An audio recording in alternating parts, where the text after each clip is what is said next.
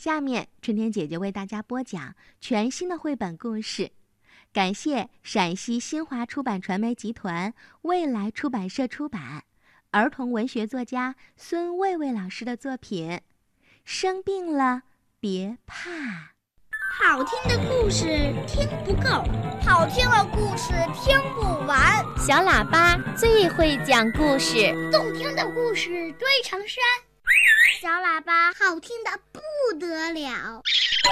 爸爸讲故事时间。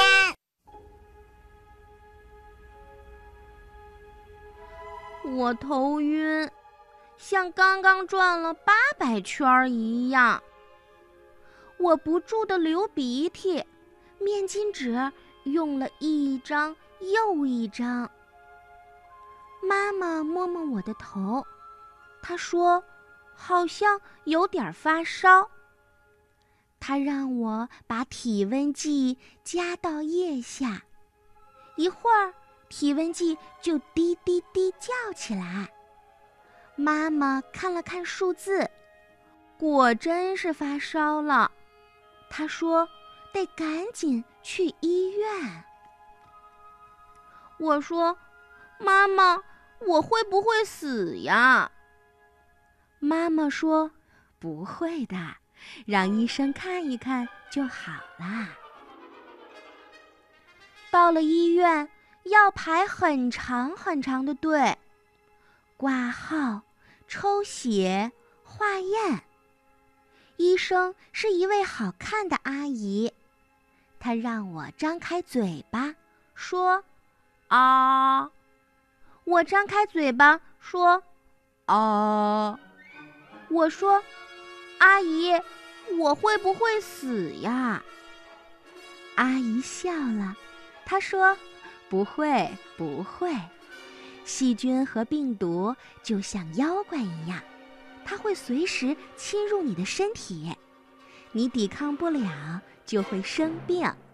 所以要多锻炼身体，身体强壮了就会把病菌打败。”感冒是小病，吃点药，休息几天就好了。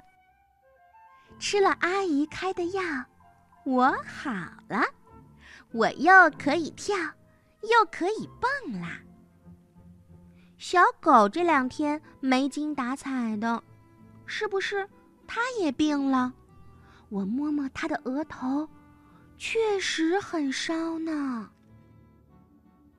我给他量体温，他居然把体温计咬碎了。他可能以为那是骨头，发现不是，又吐了出来。我把我没有吃完的药搅拌到了他的饭里，喂给他。可是，他拉稀了。妈妈知道了，她说。小狗怎么能吃你的药呢？小狗有它自己的医院。我们带小狗到动物医院，狗、猫还有各种鸟都来这里看病。医生给小狗看了看，说：“没事儿，打一针就会好啦。”医生没有说，我也知道，细菌和病毒。就像妖怪一样，侵入到小狗的身体里啦。小狗也得多锻炼身体。打了针，小狗又能撒欢啦。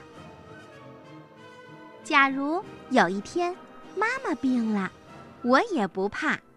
我先给它测体温，给它穿上厚厚的衣服，给它戴上口罩，给它戴上帽子。然后带他去医院。我知道医生怎么看病啦。